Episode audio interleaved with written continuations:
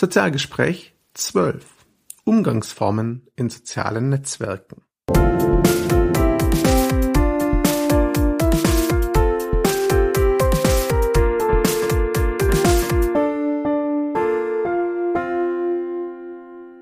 Hallo zusammen, hier ist Christian von sozial-pr.net mit dem zwölften Sozialgespräch Podcast. Das Thema der heutigen Ausgabe lag mir schon lange etwas im Magen, Jetzt ist es mir wieder durch einige aktuelle Ereignisse, ja, aufs Radar gehoben worden, so dass ich mir dachte, ich nehme diese Ausgabe einfach mal zu diesem eigentlich fast immer aktuellen Thema auf. Es geht um das Verhalten bzw. die Umgangsformen in sozialen Netzwerken. Was ich heute an Tipps beziehungsweise an Kommentaren hier anbringe, gilt aus meiner Sicht sowohl für Freelancer als auch Privatnutzer als auch Unternehmen. Ähm, denn was die Höflichkeit und Umgangsformen betrifft, geben sich alle drei Gruppen nichts und sollten sich alle drei, aus meiner Sicht zumindest, an die gleichen Umgangsformen und an die gleiche Etikette halten. Ich beginne mal mit den ganz einfachen Basics. Höflichkeit und Freundlichkeit sollten aus meiner Sicht eine Selbstverständlichkeit sein. Wer die sozialen Netzwerke kennt, weiß, dass das definitiv nicht der Fall ist. Ganz oft werden Dinge ausgesprochen und formuliert, die man persönlich so nie sagen würde, die aber durch die doch zumindest teilweise vorhandene Anonymität einer Tastatur und eines Bildschirms dazwischen auf einmal angemessen erscheinen. Auch bei der Kommunikation mit Kunden sind Unternehmen gerne mal dabei, Dinge zu versprechen, aber auch Forderungen zu stellen, die sie im persönlichen Gespräch so niemals anbringen würden. Mein Rat oder Tipp an der Stelle heißt dann immer, würdest du das persönlich auch so sagen? Wenn das der Fall ist, alles kein Problem, wunderbar, dann kannst du das gerne auch so schreiben. Hättest du aber bei einem persönlichen Gespräch Bauchschmerzen dabei, das Ganze so zu formulieren, solltest du das wahrscheinlich auch in den sozialen Netzwerken sein lassen. Der nächste Punkt sind die vielgerühmten Einladungen zu Events oder Einladungen, bestimmte Seiten auf Facebook zum Beispiel mit Gefällt mir zu markieren. Die Einladungen in Google Plus Communities fallen für mich auch unter diesen Punkt. In allen drei Fällen ist meine ganz, ganz große Bitte. Prüfe im Vorfeld, ob die Einladung für die Person, die du einladen möchtest, wirklich relevant ist, ihm einen Mehrwert bietet und wenn beides erfüllt ist, dann überleg dir doch bitte, ob du ihn nicht vorher per Nachricht, Kommentar oder sonst wie darauf aufmerksam machst und einfach mal auf die Seite, die Gruppe und das Event hinweist. Die normalen Einladungen, die kommen, sind in der Regel ohne jeden Kommentar und nerven mich zumindest ganz extrem. Ich kenne viele Kollegen und viele Bekannte und Freunde, denen es ähnlich geht. Jeder von uns, der sich schon etwas länger im Netz bewegt und Kommunikation ernst nimmt und als Beziehungsaufbau betrachtet, wird Seiten, die ihn interessieren, ohnehin liken, wenn er sie findet. Ein kurzer Hinweis auf eine Seite ist damit also durchaus eine Dienstleistung und kann mir Mehrwert bieten. Die Einladung, eine Seite mit Gefällt mir zu markieren, nervt jedoch einfach nur, denn sie ist komplett kontextfrei, es sei denn, Ausnahme, wir haben davor in einem Dialog über die Seite gesprochen. Dann kann diese Einladung sinnvoll sein. Das gleiche gilt für Google Plus Communities und die Einladung zu Events, auch auf Xing beispielsweise, die ganz offensichtlich ewig weit weg liegen von meinem Wohnort. Beispielsweise bin ich zwar ab und zu in Hamburg, wenn ich aber zu einem Stammtisch in Hamburg eingeladen werde ähm, und kurz davor geschrieben habe, im gleichen Netzwerk übrigens, dass ich zwei Tage vorher mich auf den Weg nach München mache und dort auch einige Zeit bin, ist es aus meiner Sicht absolut nicht sinnvoll, mich zu einer Veranstaltung in Hamburg einzuladen. Soll einfach heißen, recherchiere ein wenig über deinen Kontaktpartner, bevor du Einladungen verschickst oder aussprichst Und ja, sorg so dafür, dass deine Einladungen wirklich relevant sind. Das gilt natürlich auch für Google Plus Communities. Und da ist es noch einfacher, da die Themen in der Regel in einem Profil stehen sollten, die für die Person interessant sind. Und wenn dir dann klar wird, dass deine Community nichts mit diesen Themen zu tun hat, solltest du diese Einladung einfach sparen.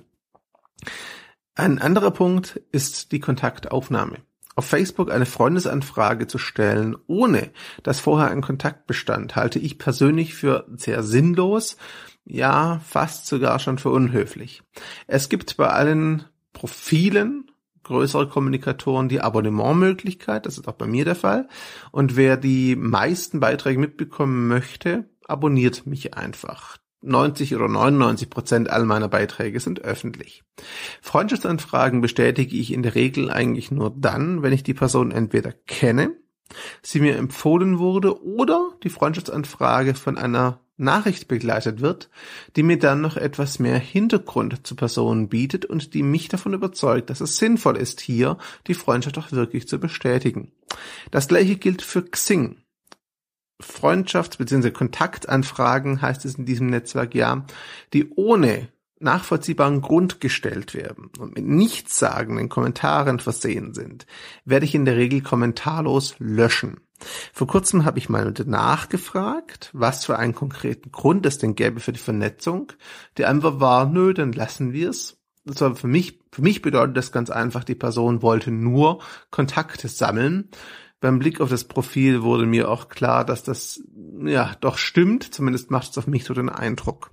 Solche Anfragen kannst du dir einfach schenken. Ich werde sie auf keinen Fall bestätigen. Ähm, maximal noch nachfragen. Wenn die Nachfrage dann aber nicht sinnvoll beantwortet wird, ist die ganze Sache für mich zumindest gelaufen. Und für Unternehmen gilt noch ein anderer Punkt aus meiner Sicht, das gilt auch für Freelancer. Bewerbt eure Produkte bitte nicht zu aggressiv. Sponsored Posts können mal sinnvoll sein, aber ganz, ganz oft erhalten die auch negative Reaktionen, weil sie als Spam wahrgenommen werden. Und wer ständig nur ganz aggressiv Werbung für seine Produkte macht in eigenen Beiträgen und dabei den Mehrwert vernachlässigt, muss sich nicht wundern, wenn er damit keinen Erfolg hat und nicht positiv wahrgenommen wird. Denn wahrgenommen wird er. Nur die Art und Weise wird dir wahrscheinlich nicht gefallen. Das sind so die grundlegenden Regeln und äh, Verhaltensweisen, die ich in sozialen Netzwerken für extrem wichtig und sinnvoll halte. Noch ein Punkt, das, der mich persönlich besonders nervt, das ist aber eine rein subjektive Sache, wenn Kritik geäußert wird und die über Nachrichten, also auf privaten Kanälen kommt, ist das wunderbar. Doch wenn diese Kritik dann auch konstruktiv ist oder zumindest Denkanstöße enthält und für eine Diskussion eine sinnvolle Grundlage sein könnte, bitte ich in der Regel darum, die Kritik auch nochmal öffentlich zu äußern.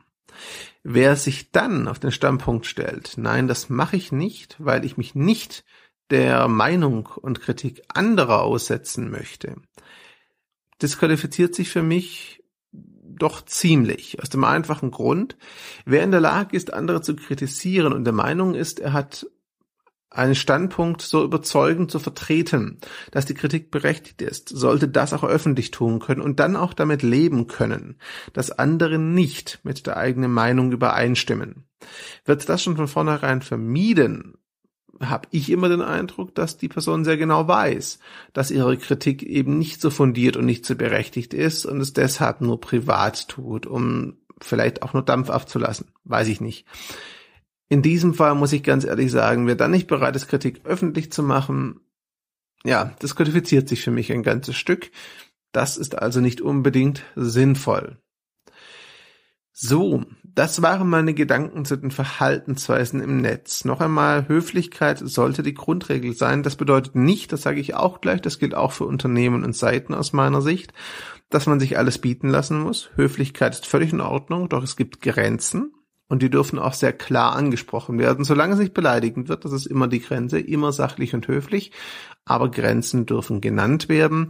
Und ich bin auch ein sehr großer Verfechter der strikten Moderation des strikten Community Managements. Das bedeutet, Trolle, die eindeutig nur trollen wollen, haben es nicht leicht, werden vielleicht gar nicht freigeschaltet oder sogar blockiert. Das mag etwas hart scheinen für den einen oder anderen. Ich persönlich bin der Meinung, dass ich für meinen Kommentarklima auf den Seiten oder Blogs verantwortlich bin mit und wenn ich doch zu viele Trolle durchlasse, schlicht und ergreifend mir ein negatives Kommentarklima schaffe, das ich so definitiv nicht haben möchte. Daher sortiere ich solche Kommentare oder potenzielle Störer von vornherein aus. Das war das Sozialgespräch 12. Ich freue mich auf eure Rückmeldungen, eure Meinungen dazu gerne auch Kritik, überhaupt kein Problem. Bitte dann allerdings fundiert. Natürlich würde mich auch interessieren, was haltet ihr für die wichtigsten Grundlagen an Verhaltensweisen im Netz? Wie steht ihr zu strikter Moderation und zu den Grenzen, die auch in einer höflichen Kommunikation gezogen werden sollten? Wie sind eure Erfahrungen damit aus? Ich bin Christian von sozial-pr.net. Ich danke euch für die Aufmerksamkeit und freue mich, wenn ihr auch das nächste Mal wieder einschaltet. Ciao zusammen.